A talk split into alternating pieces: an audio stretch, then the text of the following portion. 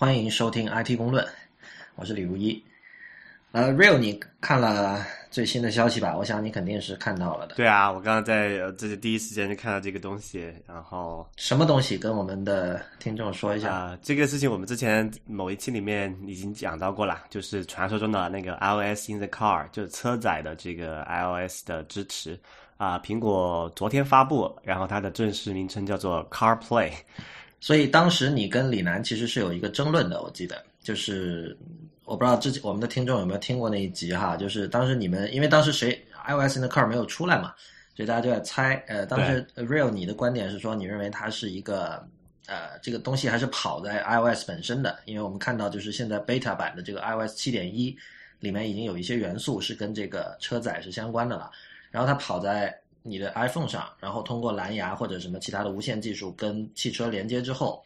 在这个显示屏上有一个界面投射出来，呃，但当时李楠的理解是，这个东西其实是一套改过的嵌入式系统，就等于把 iOS 改成了一个嵌入式系统，嵌到这个车里，就那个软件是那个操作系统是跑在车里的。但现在就等于说这个算是答案出来了，是吧？对啊，就是就是我讲的那种嘛。嗯，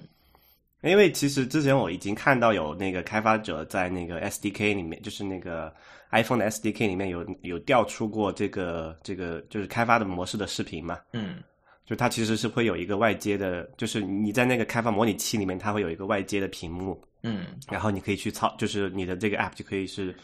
呃操纵那个屏幕上的内容吧，然后那个屏幕就是会显示到车载的那个中控的那个屏幕上去的。是，前两天那个不是前两天了，就前一阵子 Tim Cook 跟那个。投资者开这个电话会议的时候，其实讲过说，他们今年苹果今年会进入几个这个新的这种产品类别，就开发几个新的产品类别。然后有人就注意到他当时用的这个 product categories，他用的是复数。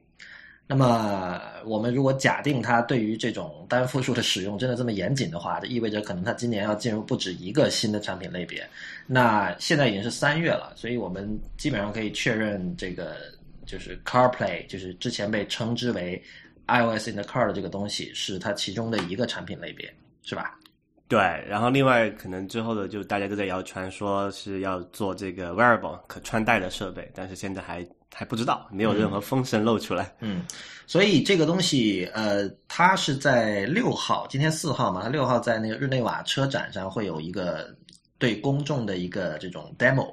但是好像现在那个是 Volvo 还是谁已经有一个视频出来了，是吧？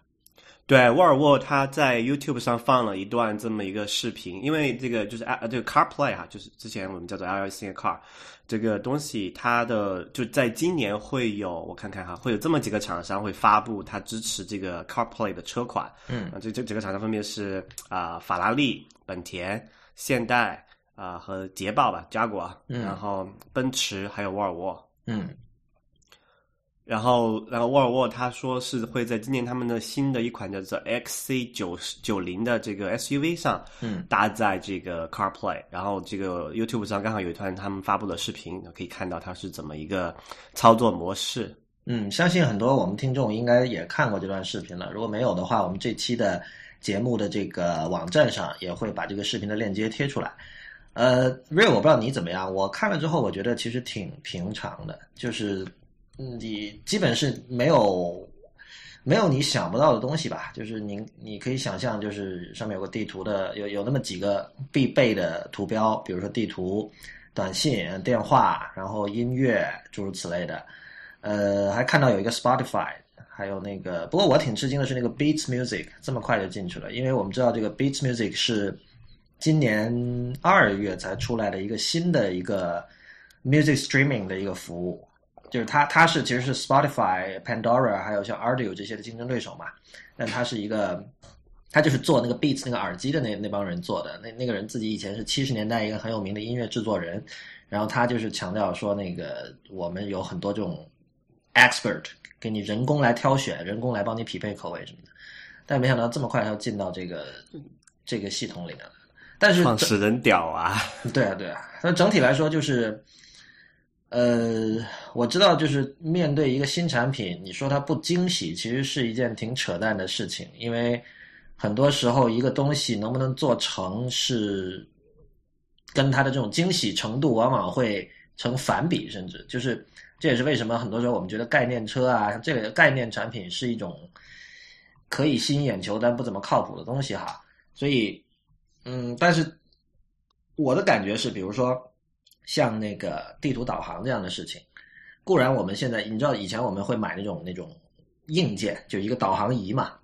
架在车上，对，架在车上，就是现在包括你，比如说，如果你在北京很多地方，你看到那个出租车的那个司机，可能有的偶尔有时候还会用，但是呢，后来大家觉得哦，我可以用手机导航了。然后我们这时候发现一个事情，就是说你你坐在驾驶位上，握着方向盘，然后一手从兜里掏出手机，然后打开这个百度地图也好，Google Maps 也好，其实挺不方便的，对吧？还挺还还还有危险，还有危险，对，好像美国有些地方是有立法说是是是说是。开车的时候不能，就开车的时候你操作手机是有限制的，就是你能做某些事情，不能做某些事情。很多地方都是这个是都是违法的。嗯，所以呃，但是即便如此，我们看到还是很多人在用手机导航。那么现在，比如说我们有了 CarPlay 之后，这个过程显然可能会变得更加的安全和方便，但是仅此而已。嗯。先先怎么说吧，我觉得 CarPlay 这个产品就在我意料之中吧，因为之前我也看了它一些相关报道，然后我也大概知就是猜得到它大大概大概是一个什么样的方式，就说它这个出来就我就刚刚你说的完全不出乎意料，然后也没有什么特别的惊喜，嗯，我觉得其实这也是好事吧，就说它基本上解决了。呃，就是一些常见的问题，比如刚刚你说那个导航，那就是我们导航最开始的时候，就说导航刚出来的导导航功能刚出来的时候，还没有这个车载就自身自己支持的时候，很多人可能就拿一个这种外置的导航仪，然后架在那个挡风玻璃上或者是哪里，呃，然后后来导航这个这个这个技术比较成熟之后呢，有很多这里比较高，就是稍微中高端的车嘛，它会在那个中控里面你可以选配这个。这个就是车载的导航，你就不用再去加一个了。这样的话，第一个，因为车载的那个中控的屏幕，毕竟要比你那个那种一个架在。挡风玻璃上的那个导航仪屏幕要大一些嘛，那看起来可能还是要要好一点。嗯嗯，但是就是他们他们这两种都有一个问题呢，就是他们并不是一个联网的东西。比如说那个车的，就绝大部分的车的那个导航仪，它不是一个实时更新的。嗯，你需要可能定期拿去那个升级一下里面的地图数据库，你可以拿到最新的这个地图。啊，导航仪那种也是，所以所以后来后来很多人觉得，哎呀，反正我这个智能手机我随时都可以联网，我随时都拿到是，比如你用那个谷歌地图也好，百度地图也好，你随时都是上的用的是最新的数据，对吧？嗯，就不存在这个定期要去更新升级的这个问题了。然后另外一方面呢，就我们知道，你像做那些导航仪的公司和包括其实你做车厂吧，他们其实对这个软件的理解都是很。怎么讲？九十年代，对，对他们做软件都不好，然后他们这个交互模式也好，呃，这个呃，就是说包括输入方式也好，都非常非常傻逼。这件事情我印印印象非常深刻。我记得是我前几年刚呃来加拿大的时候，然后刚好我住宿舍嘛，然后宿舍有个哥们儿，他开一个比较新的一个奥迪 A 四，嗯。然后它那个 S 就有一个这种车车载的这个导航，当然那个还那个时候还触屏还不是特别流行哈，就是还是用那种旋钮来控制。你知道要 你你知道要在要在用一个旋钮去输入一个地址去导航是多么痛苦的啊！这个这个完全就跟今天你用那个在 Apple TV 上你要去搜索一部电影，对对对对对对对，或者是或者是你在那个稍微早一点的 Kindle 硬件上你要搜一本书，我靠，就是你得那个上下左右箭头不知道摁多少次。对啊，想死的心都有了。然后但是后来这个触屏多了一点。其实，不不管我们讲触屏再怎么傻逼，输入再怎么不方便，起码在这种像这种中控啊，这种呃，就是它本来输入就设备就很差劲的地方，触屏其实是一个非常非常大的进步。嗯，啊，然后这个 CarPlay 出来呢，就等于说，呃，就是说怎么讲，直观来讲，就是把这个车载的中控的那部分那个触屏。就交给你的手机，就是 iPhone 来接管了。然后就是换了一个做软件做的很牛的人来做软件这一部分，可以这么理解。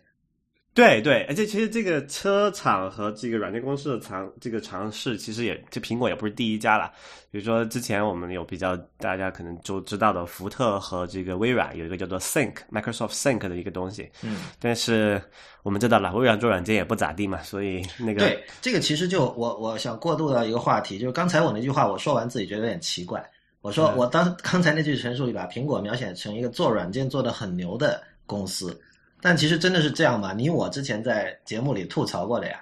就是你你是觉得苹果过去几年的软件的水平是一直在下降的，然后这个这个确实是这样的，所以但是所以这里就联系到这个话题哈，就是说我们现在看到的情况是，苹果等于是把自己的软件相当于是 license 给了这些车厂。那么我们知道苹果一直是做这种软硬整合出名的嘛，那么这次等于说它的一个服务就是这个 CarPlay 的硬件部分其实不是苹果自己做的，那么这种事情从历史上看似乎并不是他们的强项。呃，对我我看到有网上的对这个 CarPlay 的评论，就是说，因为这个毕竟车不是苹果做的嘛，那那个软硬整合这个东西就无从谈起了，对吧？对，嗯，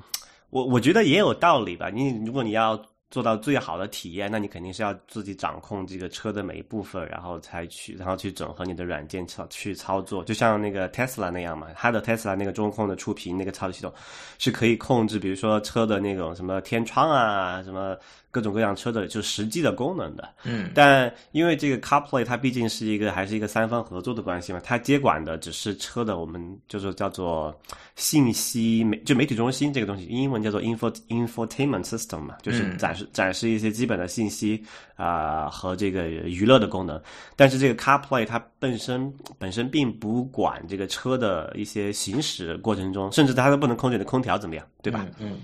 这点就跟那个 Tesla 这种，其实就其实其实在这个例子里面，看你是 Tesla 的做法，其实更像是苹果，因为它就完全控制了这个整个硬件和软件呃全部嘛。而苹果这个做法更像是微软。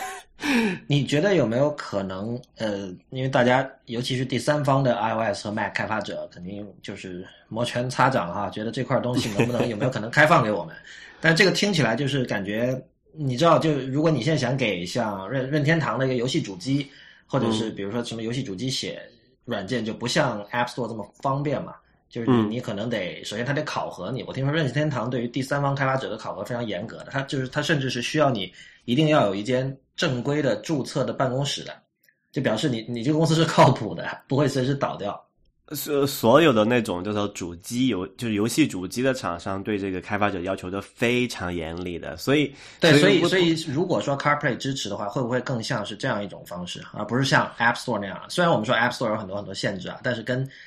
刚才我们描述的游戏主机比起来，已经好很多了。对对对。呃，这个具具体怎么样？大家现在就他毕竟是昨天刚发布嘛，我们也没有看到更多的报道说这个就是他的这个就是合作伙伴是一个怎么样的方式。然后他现在那个苹果的官网上放出了支持一些就比较有限的几个应用吧，但是他没并没有说你作为一个开发者要怎么样，甚至这个就是这个 CarPlay 的 SDK 都没有正式发布的，所以这件事情我们现在来看也不是太清楚。但是我想从另外一个方面讲，我觉得这个是可能是必然难的一件事情，因为。这个不管怎么讲，你这个车到一个东西装到车里面，东西就会有这个呃。你可以认为它没有安全问题，你就放一个歌或者玩一个游戏，呢能怎么样，对吧？嗯。但是其实你知道，一旦牵涉到这种在行驶中的汽车的话，这个相关的安全的立法呀，就会变成一个阻碍嘛。所以我觉得很有可能会是变成，也是就变成最终是需要一个认证的过程的，就是你需要这个至少不管是苹果来认证，还是这个车厂，还是说什么一个第三方来认证这个东西，你它是否能够符合法律？然后在里面跑，然后呢，比如说你这个车在美国的某一个州，这个州可能立法禁止你在车里面用手机，那么你在用 CarPlay 玩游上面那个用一个三方软件玩游戏，这个这这个算什么？嗯，对吧？所以所以我觉得这点就可能会有这个安全的问题，而不像这种 App Store 那种那么随意吧。我觉得分几种，然后有一种是，比如说如果你发短信的时候，其实相当于是那个车成了一个那个输入和输出的界面，对吧？就其实短信还是通过你的手机在发。但如果说假设你是一个音乐播放器的话，这个时候就涉及说，嗯，假设你是第三方开发者哈，就涉及你得去跟那个车的 audio 的那个界面部分要去沟通，嗯，这个应该是技术上应该是有统一的这种标准的吧。这个肯定是有这个这个就 SDK 会解决这个问题嘛？因为比如说它这个 CarPlay，它说呃，它支持这个一个是触屏的操作嘛。当然，它这个在这个支持的车款上，它你可以用车，比如说你有很多车的那个方向盘上是有这个媒体键的嘛。嗯。啊，媒体键就可以，比如说控制这个音乐的播放、暂停、快进啊、调音量什么的，这种都是可以，这这种这种都是没有问题的。所以现在至少看到有一个好消息，就是苹果自家出的那个 Podcast 那个 App，就是那个名字叫 Podcast 播客的那个 App，是有 CarPlay 版本的。哎，那个 app 那么使，有没有已经无所谓了。我觉得不不，但至少就是说，如果各位这个想在车里听 IT 公论，还是方便很多嘛。那需要买今年的新车呀？啊，那倒是哈。法拉利吧，大家有没有同学们可以去买一辆？对对对对对，最好也赞助我们一下，给我们体验一下。OK，所以呃，CarPlay 这个系统里面，嗯，你的 iPhone 和车是怎么连接的吗？是这个是蓝牙还是什么？呃，它现在这个 CarPlay，它官它个苹果官方网页上给的是需要是一个 iPhone 五或者是以上的手机，然后它是通过这个就是那个 Lightning 那个线啊，所以是有线的，对，是有线的，因为。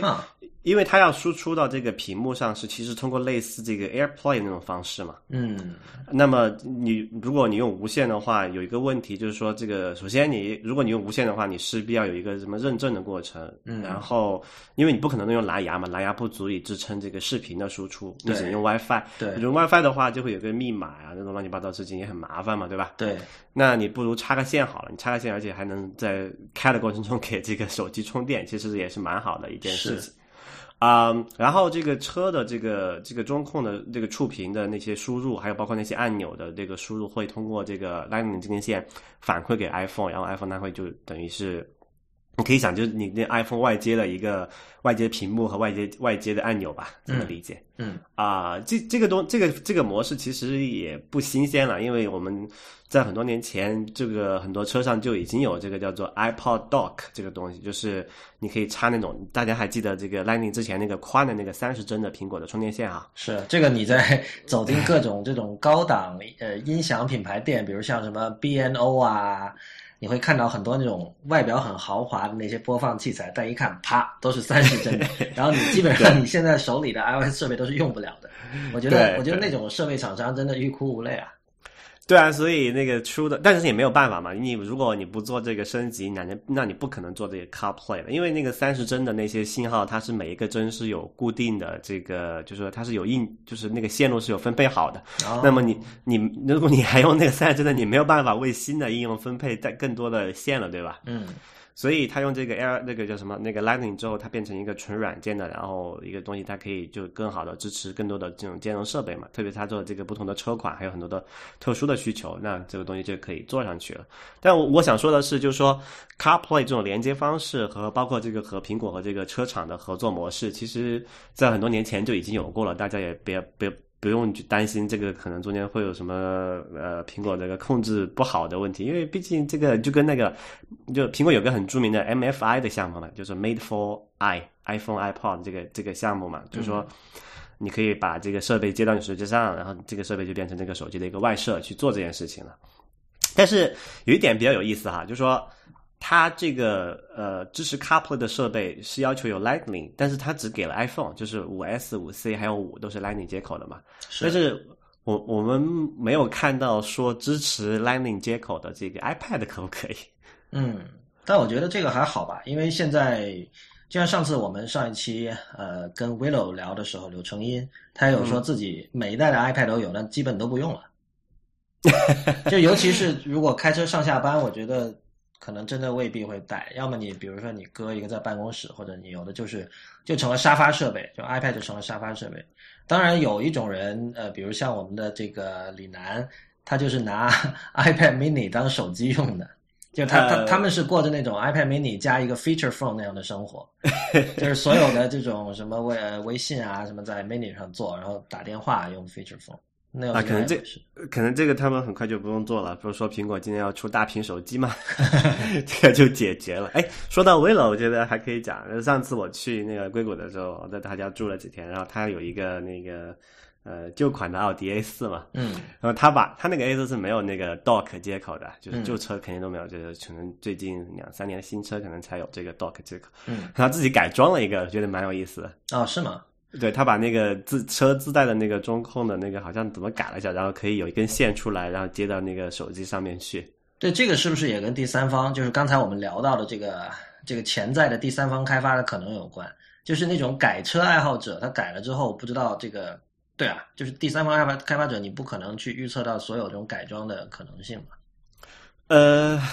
这个我不知道，因为如果因为我知道你们现在用这个 Lightning 接口的话，是苹果是有加密的，就是说不太好，不像以前那个三十帧那种可以比较方便的改装，因为它那个信号是没有加密的嘛。嗯。啊，那如果现在用 Lightning，它这个信号，如果比如苹果它真的做这件事情哈，它做真的加密了，你也你也没有办法去做改装，除非你破解这个软硬件，就是整个给它呃，就是你要手机要越狱，可能才能做这件事情。嗯。啊。呃，之前那个就为了他改装那个，他是改装成那个三十帧的那个接口，然后他再用那个三十帧转那个 Lightning 的转接头，再转到他手机上，这个就只能播放音乐那些东西嘛。是，这也是为什么我们现在你可以看到这个 Lightning 接口出来那么久了，都没有出现那种山寨的这个 Lightning 的线，你发现没？我发现了。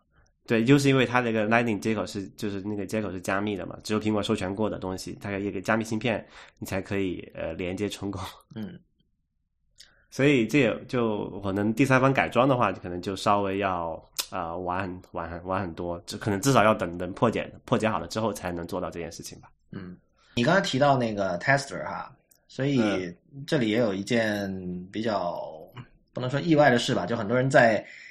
在在问为什么这个合作车厂里没有 Tesla，然后之前呢又苹果跟呃 Elon Musk 就是 Tesla 的 CEO 会有又有一些怎么说啊？就是在二月二十七号的时候呢，在